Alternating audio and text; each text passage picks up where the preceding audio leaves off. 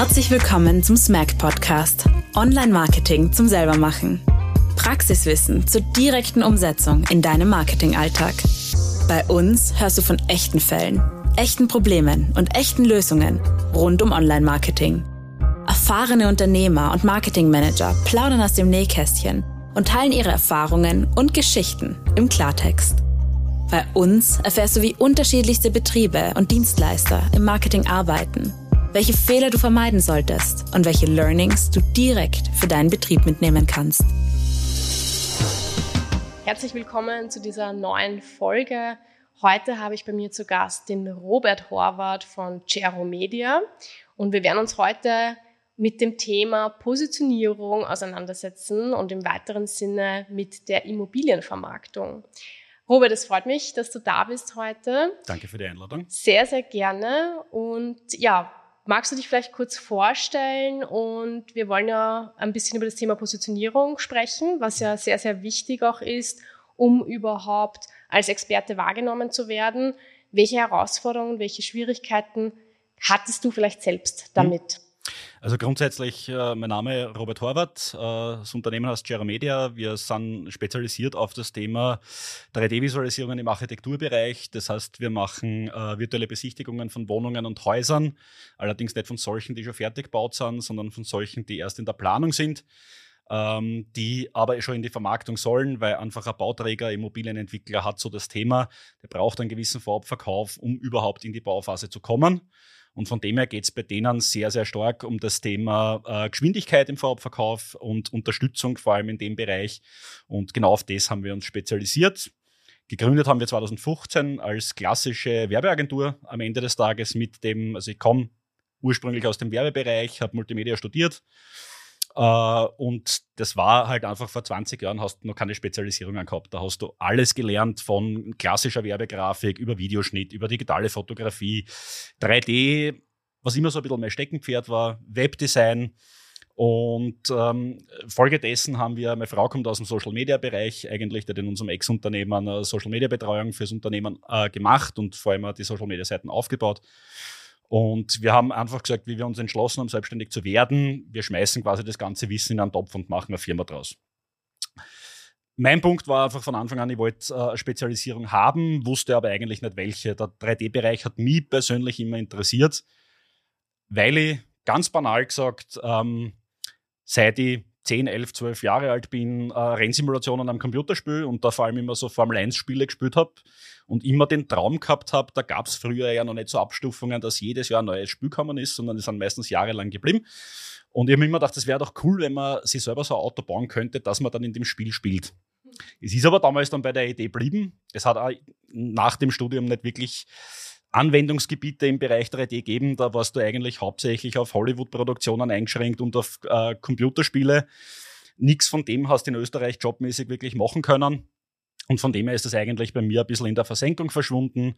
War dann lange als normaler Grafiker unterwegs und bin dann eben mit Media äh, in, die, in, die, in die Richtung 3D wieder gegangen.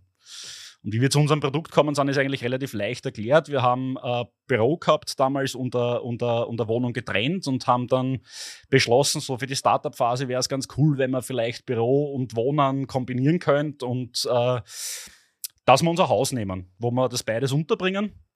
Und wir sind dieses Haus besichtigen gegangen, also das ist im Rohbau schon gestanden. Und äh, ich bin neben meiner Frau gestanden und sagte zu meiner Frau, und wie gefällt dir das Haus? Sagt sie, ja, cool. Aber wir haben uns erst vor einem Jahr neu eingerichtet und unsere Wohnzimmermöbel passen nicht in das Wohnzimmer. Da kam die Idee, okay, äh, kann ich vielleicht von dem Haus einen Grundrissplan haben? Damals zum Bauträger gesagt, ja natürlich, na klar. Und ich habe dann einfach den Grundriss nachgebaut, habe die Möbel, die wir hatten, quasi abgemessen und habe zu meiner Frau gesagt, schau, so habe ich es positioniert, das geht sich aus. Ja. Und im Zuge dessen haben wir einfach dann gesagt, okay, cool, wie geht es jetzt eigentlich jemandem, der eine Wohnung oder ein Haus kaufen will und außer dem Grundrissplan noch gar nichts gehängt hat? Wir sind drin gestanden und haben es uns möbliert nicht vorstellen können. Also muss die Vorphase ja noch viel schlimmer sein. Und so ist eigentlich dann dieses, dieses Produkt entstanden und in weiterer Folge dann auch die Spezialisierung. Mhm. Ja, okay, sehr interessant, ja. Hm. Ähm, das heißt, 20 Jahre vorher war einfach die Situation noch eine ganz andere. Ich nehme auch genau. an, so wie du erzählt hast, ja, der Einsatzbereich von 3D-Visualisierungen war ja nur sehr begrenzt. Ja. ja. Und ich nehme auch an, die technischen Herausforderungen zu der Zeit war auch eine ganz, ganz andere. Ja. Wenn du jetzt zurückblickst, eben in dieser Zeit, wo du dann deine Positionierung gefunden hast, mhm. ja, ähm, die ja doch sehr nischig ist. Was hat sich denn da konkret in deinem Unternehmen dann verändert oder wie haben sich auch die Kunden vielleicht verändert? So ziemlich alles hat sich verändert, weil ich im Prinzip dann wirklich von einem Tag auf den anderen gesagt habe, okay, wir machen nichts anderes mehr als Dienstleistungen rund um die Immobilie. Ja? Das heißt, ich habe eigentlich damals, wir haben uns die ersten ein, zwei Jahre wirklich mühselig Kunden aufgebaut und ich habe dann zu meiner Frau gesagt, von heute auf morgen, so, die wollen wir alle nicht mehr. Ja? Also quasi habe 80 Prozent meiner Kunden weggeschnitten. Meine Frau hat das damals nicht für die schlauste Idee gehalten und ich habe es auch nachvollziehen können.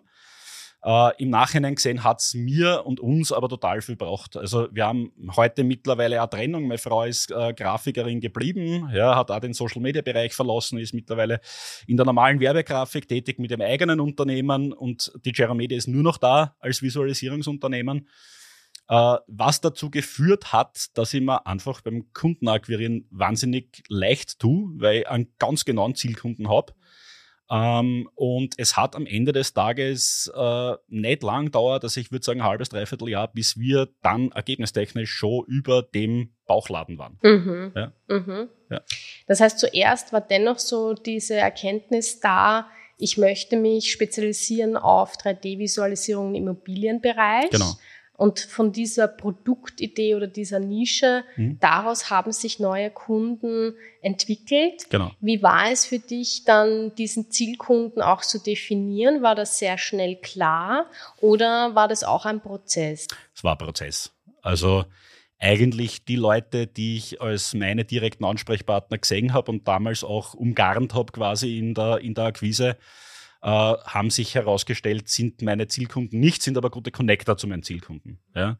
Also am Ende des Tages, der erste Gedanken war wirklich mit Maklern zum Arbeiten, und da hat man aber relativ schnell gemerkt, auch wenn Makler wirklich sehr, sehr viele Projekte im Neubaubereich haben, sie sind nicht der richtige Ansprechpartner. Die sind zwar diejenigen, die mit dem Produkt quasi sich natürlich in der, äh, in der, in der Kundenfindung dann am Ende des Tages leichter tun.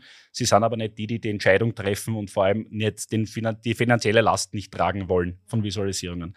Das hängt jetzt einfach am Ende des Tages mehr am Bauträger, am Projektentwickler, also eher einen Step vorher quasi. Ja. Leicht war es am Anfang nicht, diejenigen zu finden, aber wie es halt meistens so ist, war, wir waren sehr, sehr früh mit dem Produkt am Markt, da war das noch nicht so etabliert. Äh, wir haben dann die ersten drei, vier guten Kunden gefunden, die bis heute unsere Stammkunden sind. Ja. Ja. Äh, und über die ist es dann einfach auch weitergegangen. Ja, es ist halt natürlich, äh, Visualisierungen haben sie etabliert, vor allem auch beim Endkunden etabliert. Mittlerweile kaum jemand kauft heute noch was, wenn er nichts Konkretes in der Hand hat, unter dem er sich was vorstellen kann. Ähm, und das hat Tür und Tor geöffnet. Ja. Also es ist mit der Zeit natürlich dann leichter geworden. Ja, das glaube ich. Aber blicken wir nochmal zurück. Wie war das damals, ähm, eben dieser Prozess dann, wie du zu deinen ersten Kunden gekommen bist, die dann auch wirklich überzeugt waren, dass das, was du ihnen anbietest, auch einen Mehrwert für sie liefert, wo das ja doch eben auch ein sehr neues Produkt auch war. Wie war da damals die Situation und eben diese Gestaltung von ja, ich, ich finde jetzt diesen potenziellen Kunden bis hin zu er kauft bei mir. Mhm. Komplettes Gegenteil zu dem, was heute ist. Also äh, heute ist das Produkt klar, es ist der Endkunde damit betraut, es ist äh, natürlich auch der, der, der Unternehmer heute damit vertraut und tut in der Regel ja auch nichts anderes mehr, als diese Produkte zu nutzen. Damals war das ehrlicherweise anders, nicht? weil du bist in einer Branche, gerade so die, der Immobilienbereich ist ein bisschen träge, was Innovationen angeht, oftmals. Ja? Nicht alle, aber äh, viele zumindest. Und da warst du eigentlich wirklich noch in der, in der, in der Argumentation. Ja, da musstest du wirklich argumentieren, was bringt dir das? Nicht? Weil jemand, der seit 30 Jahren Neubauimmobilien verkauft und sagt, okay, es hat jetzt 30 Jahre funktioniert, du erklärst mir gerade, in vier Jahren wird das nicht mehr gehen, äh, die musst du einfach Argumente liefern. Ja, und das haben wir damals auch gemacht. Also wir haben wirklich äh, ziemlich radikales Ersteinstiegsangebot damals quasi gemacht, wo ich gesagt habe, okay, bei dem verdienen wir jetzt nichts, aber um mir das Vertrauen von einem Kunden zum Erkaufen, mache ich das jetzt einfach einmal. Und das war damals eigentlich der Tür- und Toröffner zu dem, zu dem einen oder anderen Kunden zumindest. Weil wenn sie es einmal erlebt haben, wie die Vermarktung mit solchen Tools ist, dann war sowieso klar, dass der Kunde bleibt und dass der Kunde wieder kauft. Ja, ja. Ja, ja sprechen wir gleich über die Vermarktung mhm. von Immobilien. Mhm. Ein guter Stichwort gerade.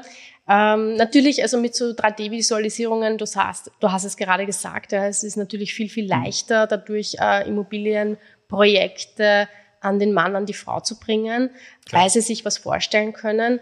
Wie siehst du aber denn jetzt generell gerade den Immobilienmarkt? Wie hat sich das in den letzten Jahren bis mhm. jetzt so entwickelt und wie siehst du das jetzt in der Zukunft vielleicht auch? Also wir waren ja in den letzten Jahren im, im Immobiliensektor definitiv auf einem Allzeithoch. Ja, also ich glaube, der Bau hat geboomt wie, wie, wie noch nie zuvor, würde ich fast sagen.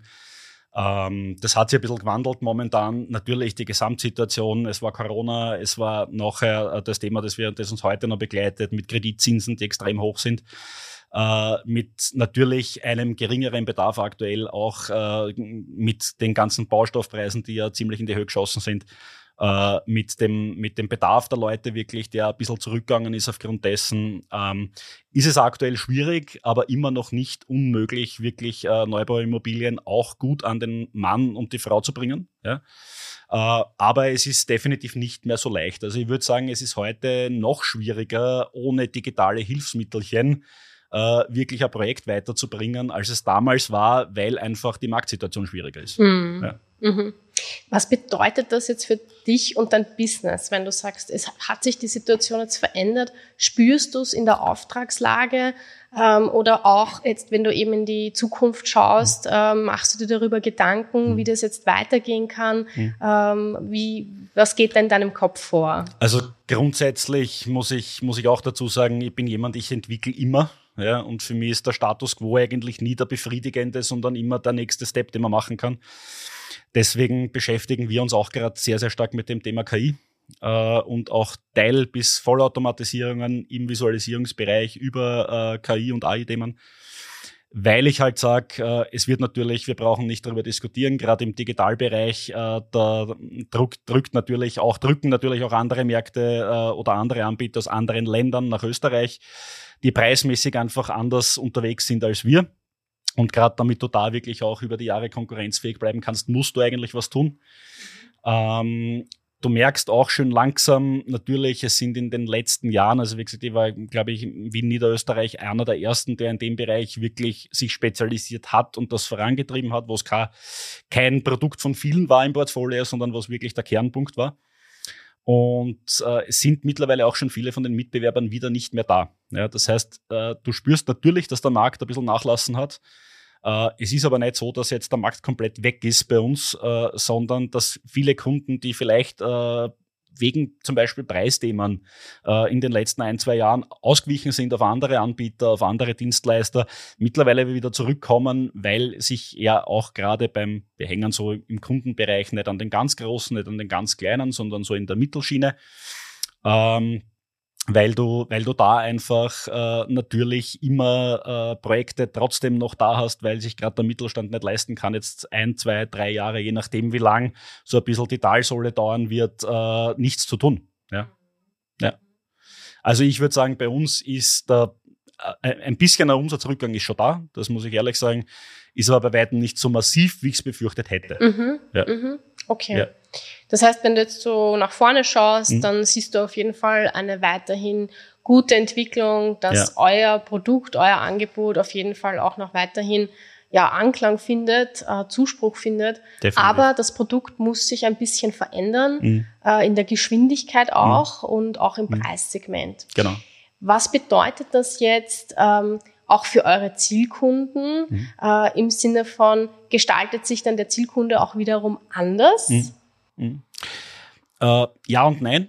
Äh, wir werden in Zukunft ein bisschen zweigleisig fahren. Bis jetzt waren wir eigentlich zu 100 Prozent im B2B-Bereich unterwegs. Das heißt, wir haben wirklich nur für Bauträger, nur für Immobilienentwickler gearbeitet.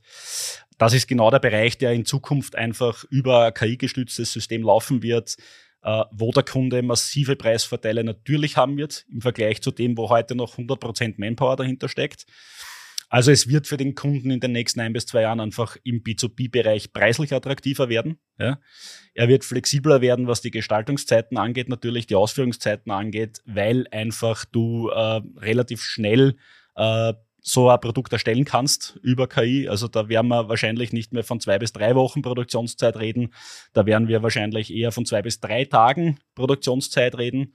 Das heißt, es macht am Ende des Tages, wir wissen es, wir kennen alle die Kunden, die äh, nicht fünf vor zwölf kommen, sondern drei nach zwölf. Das ist natürlich in unserem Bereich auch so und gerade denen kannst du einfach dann auch ein kompetitives Produkt anbieten im Faktor Zeit, nicht nur im Faktor Geld. Ja. Der zweite Punkt wird der sein, es wird Individualvisualisierungen, die mit reiner Manpower gemacht werden, auch weiterhin geben. Da werden wir uns aber auf den Premiums, äh, auf den Premium-Sektor im Privatsegment fokussieren. Mhm, ja. mhm. Wer ist da euer Zielkunde im Privatsegment? Ja, es sind hauptsächlich, also wenn man jetzt, äh, sind, es sind hauptsächlich Kunden, die äh, tatsächlich vor allem zum, auf, beim, bei der Inneneinrichtung auf Hochwertiges setzen, das heißt auf Designer setzen. Ich sage jetzt Bo Concept, Minotti, Rolf Benz, die ganzen Hochpreismarken, die man kennt, ähm, die halt meistens auch dieses Thema haben. Die bekommen zwar in den Geschäften, wo sie es kaufen können, Pläne, aber sie bekommen halt einfach keine Ansichten, wie das dann zu Hause aussehen wird und da kann man genau die Brücke schlagen. Also da kann man auch wirklich super arbeiten äh, in Verbindung zum Beispiel jetzt mit realer Umgebung äh, vom Haus oder von der Wohnung äh, mit in 3D reingestellten Möbeln. Ja, also das heißt, das ist, wird so eine Art virtuelles Homestaging, wenn man möchte. Ja, super. Ja. Klingt auf jeden Fall sehr interessant. Ja. Kann ich mir sehr gut vorstellen, dass da ein Bedarf da ist. Genau.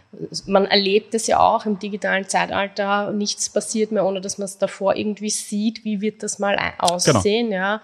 Also die Vorstellungskraft lässt nach. Ja, definitiv. ja. Und ich sage immer, das beste Beispiel, vor 30 Jahren hast du 40 Telefonnummern auswendig gewusst, ja, weil es alternativlos war. Du musstest ja, das wissen. Stimmt. Und heute weiß, wissen die Leute oft mal nicht einmal mehr die eigene Telefonnummer ja. auswendig, weil du es nicht mehr musst, weil du einen digitalen Assistenten in Form von deinem Smartphone hast, der dir die Arbeit abnimmt. Und ja, das ist dann nichts anderes. Ist wahr, ja. ja. Richtig, ja. Also wir leben es ja auch, ähm, genau. wenn wir über KI sprechen und so, dann ist natürlich da auch eine Arbeitserleichterung, aber gleichzeitig bedeutet es natürlich auch immer, dass der Mensch weniger gefordert ist, sein eigenes Gehirn einzusetzen. Mhm und ähnlich ist es natürlich, wenn wir hier ja, Bilder schaffen, die wirklich realer sind als das, was wir uns vorstellen. Auf der anderen Seite gibt es natürlich große Vorteile dadurch. Welche Vorteile sind denn das konkret? Ich glaube, die Vorteile liegen auf der Hand am Ende des Tages. Du hast äh, erstens mal, du hast auf der Privatkundenseite hast du einfach Planungssicherheit. Es gibt so viele Dinge, in einer Zeit, wo man sie vielleicht nur besser vorstellen hat können, äh, ohne digitale Hilfsmittel, wie was aussehen wird wie oft werden Fehler gemacht. Ja? Und ich sage es immer wieder, äh, du erlebst so den klassischen Privatkunden, der sagt, wenn er zum Beispiel ein Haus baut, ne, der sagt, beim dritten Haus baust dann das Richtige. Davor machst Fehler. Ja? die du vielleicht, wenn du es vorher sehen hättest können, nicht gemacht hättest. Und ich glaube, das ist genau einer der Kernpunkte. Es geht gar nicht darum, dass sich die Leute gar nichts mehr vorstellen können, aber es macht einen Unterschied, ob du auf einen Plan schaust und etwas siehst oder ob du es räumlich siehst. Ja? Ich setze da die VR-Brille auf und du stehst in dem Haus drinnen. Ja? Und das ist einfach eine Erleichterung. Da geht es aus meiner Sicht gar nicht so darum, dass man den Leuten das Denken abnimmt, äh, aber dieses räumliche Gefühl kriegst du einfach anders nicht. Ja? Und genau das ist aus meiner Sicht der Vorteil. Mhm. Ja, sehr, sehr cool. Mhm. Ähm, schauen wir noch mal ein bisschen so auf das Thema Vermarktung. Mhm. Jetzt haben wir über Immobilienvermarktung gesprochen, aber wie vermarktest du dich dann selbst jetzt mit deinem Angebot? Ja, also ich bin äh, mittlerweile läuft es eigentlich. Also wir haben begonnen eigentlich äh, zu vermarkten oder zu akquirieren, besser gesagt, haben wir über die Online-Business-Netzwerke, die es so gibt, Xing, LinkedIn und so weiter. Und das hat eigentlich auch 2016, 17 schon wunderbar funktioniert, muss ich wirklich sagen. Da waren gute Zuwächse da, da waren gute Kunden, die wir dadurch gewonnen haben. Aber es war für mich einfach immer der Punkt, es war wahnsinnig zeitaufwendig. Meine Frau hat damals 15 Stunden, 20 Stunden in der Woche verbracht, über LinkedIn Leute rauszusuchen und die anzuschreiben. Und wie das bei der Kalterquise halt so ist, am Ende des Tages äh, die Umsetzungsquote, wie viele von den Leuten, die du angeschrieben hast, werden wirklich zu Kunden, werden zu Aufträgen, ist halt relativ gering, muss man ehrlich sagen. Und deswegen habe ich mich 2018 auch entschieden, in ein persönliches Netzwerk zu gehen äh, und äh, wo es um Empfehlungsmarketing geht. Und ich kann heute behaupten, ich mache 90 Prozent von der, von der Neukundenakquise über persönliches Netzwerk, über Weiterempfehlungen. Mhm. Ja. Mhm. Wie siehst du denn da, wenn du sagst, du hast ja ein digitales Produkt, was ja eigentlich auch sehr ähm, visuell eben auch ist. Ja. Wie siehst du denn da, wenn du dich jetzt eher auch mal umblickst, so im Bereich Online-Marketing, mhm. welche Chancen siehst du denn da für dich zum Beispiel? Ja, ich glaube, die, die Chancen sind sehr, sehr groß und werden auch größer. Äh, ich würde jetzt sagen, nicht einmal um den regionalen Markt zu beackern, sondern wirklich den internationalen Markt, weil am Ende des Tages liegt eigentlich der internationale Markt bei uns noch im einstelligen Prozentbereich, den wir im Jahr machen, von der Gesamt vom Gesamtkundenstock. Und da wollen wir in den nächsten Jahren definitiv ausbauen und da wird äh, vor allem Social Media, die richtigen Kanäle äh, definitiv dabei helfen. Ja. Äh, da ist halt meistens dann der Punkt, wo das, wo das persönliche Netzwerk nicht mehr wirklich weiterhilft, äh, vor allem in der Breite nicht äh, wo du einfach, wo du einfach andere Kanäle brauchst und da sind diese Kanäle bestimmt die richtigen. Ja? Also gerade wenn es geht, wir haben vereinzelte Aufträge zum Beispiel in den USA gemacht, wir haben Aufträge in Deutschland, in der Schweiz, in Frankreich, in Spanien gehabt. Aber das sind halt eher noch äh, übers persönliche Netzwerk so Glückstreffer, wo du irgendwo jemand kennt jemanden, der jemanden kennt, der jemanden kennt. Und das kannst du definitiv äh, nur beackern, indem du, indem du Online-Medien äh, nutzt ja? und Online-Marketing nutzt. Ja, lass uns nochmal auch über dieses Thema Scheitern mhm. sprechen. Also mhm. Scheitern mhm. durch, durch diese Fehlpositionierung mhm. eben vielleicht auch. Mhm. Ja. Jetzt ist es ja so, dass ähm, sehr viele sich auch schwer tun, sich mhm. klar zu positionieren und sagen, ich stehe für das ein, ich stehe dafür für eine genaue Sache und darin bin ich Experte. Was würdest du denn jemandem raten oder was siehst du für Probleme auf lange Sicht, wenn sich jemand nicht klar positioniert in der heutigen Zeit?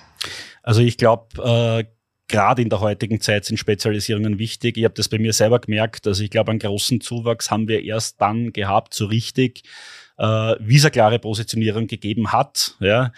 Äh, man muss ehrlich sein, heute sind, äh, du weißt das ja selber nicht, äh, wie ich angefangen habe, wie ich Marketing studiert habe, da gab es keine Spezialisierungen. Da gab es sehr viele, da waren wir auch bei vielen Dingen noch nicht so in der Tiefe wie heute. Eine Webseite war damals eine relativ, ich sage jetzt einmal, einfache Geschichte zu produzieren.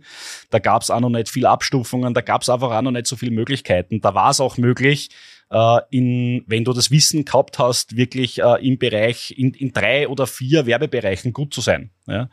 Ich sag heute ist das Thema bei mir und das merke ich auch, du bist heute schon in so einem hohen, hohen Qualitätsstandard, egal was du tust. Du kannst nicht mehr alles zu 100 Prozent anbieten. Das geht einfach nicht. Ja, du musst da am Ende des Tages breit aufgestellt zu sein, ist kein Problem aus meiner Sicht, aber breit aufgestellt zu sein über Partner ist für mich der Weg. Ja, ich habe auch, ich habe meine Partner an der Hand, die Webdesign machen, die normale Grafik machen, die fotografieren, die Videografie machen und so weiter und so fort. Und am Ende des Tages, für mich ist die spitze Positionierung deswegen, äh, also warum schrecken Leute davor zurück, weil es im ersten Moment heißt, sich etwas wegzunehmen. Das ist ganz klar. Ja, da brauchen wir nicht darüber diskutieren. Ich kann es trotzdem jedem empfehlen, äh, weil wenn du eine genaue Positionierung hast, findest du leichter Kunden und vor allem auch die Kunden, die du haben willst. Ja. Du musst nicht mehr für jeden arbeiten, sondern du hast wirklich genau deinen Zielkunden parat, kannst vielleicht den einen oder anderen Auftrag, den du noch selber gemacht hättest, in einer besseren Qualität im Netzwerk weitergeben und so profitieren alle. Mhm. Ja, absolut. Ja. ja. Ja, Jetzt hast du ja auch schon sehr lange Erfahrung, du bist ja schon sehr lange jetzt selbstständig. Mhm.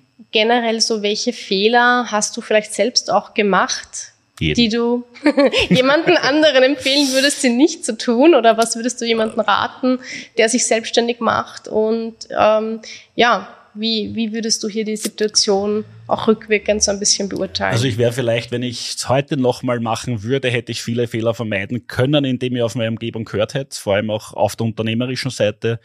Ich würde auch gerade in dem Bezug, es ist ja meistens so, bei mir war es auch nicht anders, äh, du machst dich selbstständig, du wirst der Unternehmer, du hast meistens in deinem Bekanntenkreis keine Unternehmer.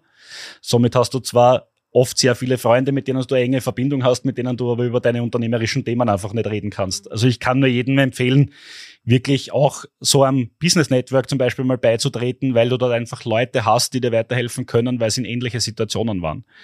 Was habe ich am Anfang falsch gemacht? Ich habe es vorher schon gesagt, alles, so circa. Äh, warum? Weil du es ja am Anfang nicht besser weißt. Ja?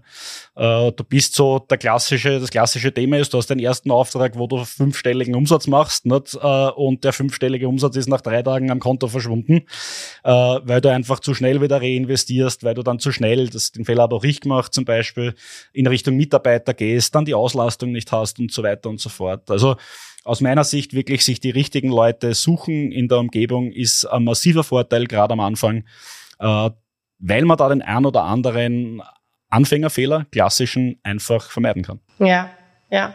Was war denn dein allergrößtes Learning? Mein allergrößtes Learning wahrscheinlich das, dass ähm, wie soll ich sagen, also bei uns ist, wir sind relativ schnell sehr profitabel unterwegs gewesen. Dann habe ich einfach vielleicht zwei oder drei falsche Entscheidungen getroffen. Dann ist der Zug in die andere Richtung gefahren auf einmal.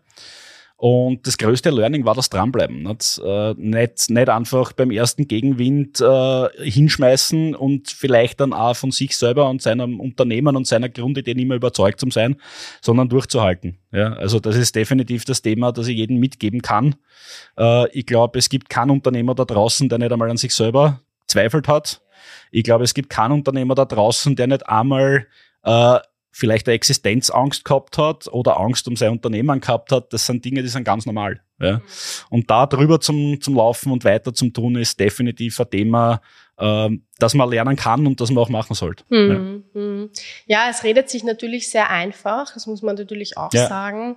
Ähm, gehen wir da wirklich auch vielleicht nochmal einen Schritt in die mhm. Tiefe, ja, mhm. weil ja, es ist natürlich dranbleiben, aber was bedeutet das denn konkret dann in dieser Situation, wo ich zweifle, in dieser Situation, wo ich mal das Gefühl mhm. habe, ich komme aus diesem Loch gerade nicht heraus. Mhm. mhm. Was kann ich da tun oder was, wie bist du vielleicht mit diesen Dingen umgegangen? Also bei mir war es äh, einfach so, dass ich damals schon wirklich auch äh, Leute an meiner Seite hatte, mit denen ich darüber reden konnte. Ich glaube, das Schwierigste, also bei uns war es äh, Ende 2017 äh, bis Mitte 2018 wirklich kritisch, unternehmerisch, wo echt das, die ganze Firma auf der Kippe gestanden ist. Ich habe mich mit einem Kunden komplett verkalkuliert. Da gab es einen Riesenzahlungsausfall. Ich bin mehr oder weniger von heute auf morgen im Herbst ohne Umsätze da gestanden, die ich schon einkalkuliert gehabt habe weil das auch ein Kunde war, den ich schon ja, eineinhalb Jahre betreut habe, wo ich gewusst habe, okay, das passt eigentlich, da kann nichts passieren. Ähm, also der erste Punkt für mich war das, das Learning definitiv. Ähm, der größte Kunde ist nicht unbedingt der beste Kunde für dich. Du musst halt auch einfach schauen, schaffst du einen Kunden kapazitätsmäßig? Ja? Kannst du dir auch den Ausfall von einem Kunden leisten? Weil über das machen sie die meisten, inklusive mir, damals keine Gedanken. Ja? Und am Ende des Tages war es auch damals so, dass ich zwei, drei Unternehmer, Freunde schon hatte, mit denen ich einfach offen über diese Themen gesprochen habe und wo mir eigentlich dann, ich sage jetzt einmal von extern wieder ein bisschen Mut zugeschupft worden ist, ja, äh, wirklich weiter zum Touren und, und auch das Learning, dass, dass Fehler in Ordnung sind, ja, war, für mich, war für mich groß, weil äh, am Ende des Tages wir so ein bisschen eine eigenartige Kultur haben, was das Scheitern angeht. Ne? Wenn ich da so zum Beispiel in die USA schaue, da ist ein Unternehmer nichts wert, der nicht schon mindestens einmal in Konkurs war. Ne? Bei uns ist das so ein absolutes Tabuthema und wenn du finanzielle Schwierigkeiten hast, äh, dann mindert man sich selber meistens ab. Ja? Und das ist einfach, du musst dich mit positiven Leuten umgeben und das hilft extrem viel. ja. ja. Ja. ja. Ja, ich denke, das ist ein guter Abschluss, sich hm? mit positiven Leuten umgeben. Hm? Ich kann das für heute auf jeden Fall sagen. Du bist ein sehr positiver Mensch. Danke gleichfalls. Und, ja, und es hat mich wirklich sehr gefreut, dass du da warst, dass du mich uns auch. heute diese Einblicke geliefert hast und uns mit dieser Offenheit auch begegnet bist. Vielleicht abschließend noch, wie kann man mit dir Kontakt aufnehmen? Wo findet man dich? Ähm, ja, erzähl uns dann auch vielleicht kurz. Ja, also grundsätzlich äh, jeramedia.eu ist die, ist, die, ist die Webseite, sind meine ganzen Kontaktdaten auch drauf, also meine persönlichen, da landet man nicht bei irgendwem. Äh, ansonsten die gängigen Seiten, Facebook-Seite gibt's natürlich, es gibt eine Instagram-Seite, also auf sozialen Medien geht das auch ganz gut. Alles klar. Ja. Und Dann, ich sage danke, dass ich da sein habe dürfen. Ja, du sehr, sehr gerne und vielleicht sehen wir uns wieder einmal. Es hat mich auf jeden Fall sehr, sehr gefreut. Mich auch. Und wenn ihr jetzt noch Fragen habt zu Robert, zu Gero Media, zu Immobilienvermarktung und 3D-Visualisierung, dann scheut euch nicht Kontakt mit Robert aufzunehmen und ihn vielleicht auch zu fragen, wenn es um das Thema Positionierung vielleicht auch geht. Mhm. Er ist da sicher ein Vorreiter, der hier aus seiner Situation ganz viel mitgenommen hat und gelernt hat, wie man mit solchen Themen umgeht. Und ansonsten sage ich danke fürs Zuhören. Folgt uns auch weiterhin und wir freuen uns, wenn du wieder bei der nächsten Folge dabei bist. Das war der Smack Podcast. Online-Marketing zum Selbermachen. Wenn dir unsere Inhalte gefallen, freuen wir uns über eine positive Bewertung von dir. Wie kannst du bei uns teilnehmen? Falls du selbst spannende Erfahrungen, Tipps oder Geschichten aus dem Bereich Online-Marketing hast und diese mit unserer Community teilen möchtest, dann melde dich bei uns. Wir sind immer auf der Suche nach interessanten Gästen für unseren Podcast. Vergiss nicht, diese Folge zu teilen und uns zu folgen, um keine weitere zu verpassen. Vielen Dank fürs Zuhören und bis zum nächsten Mal.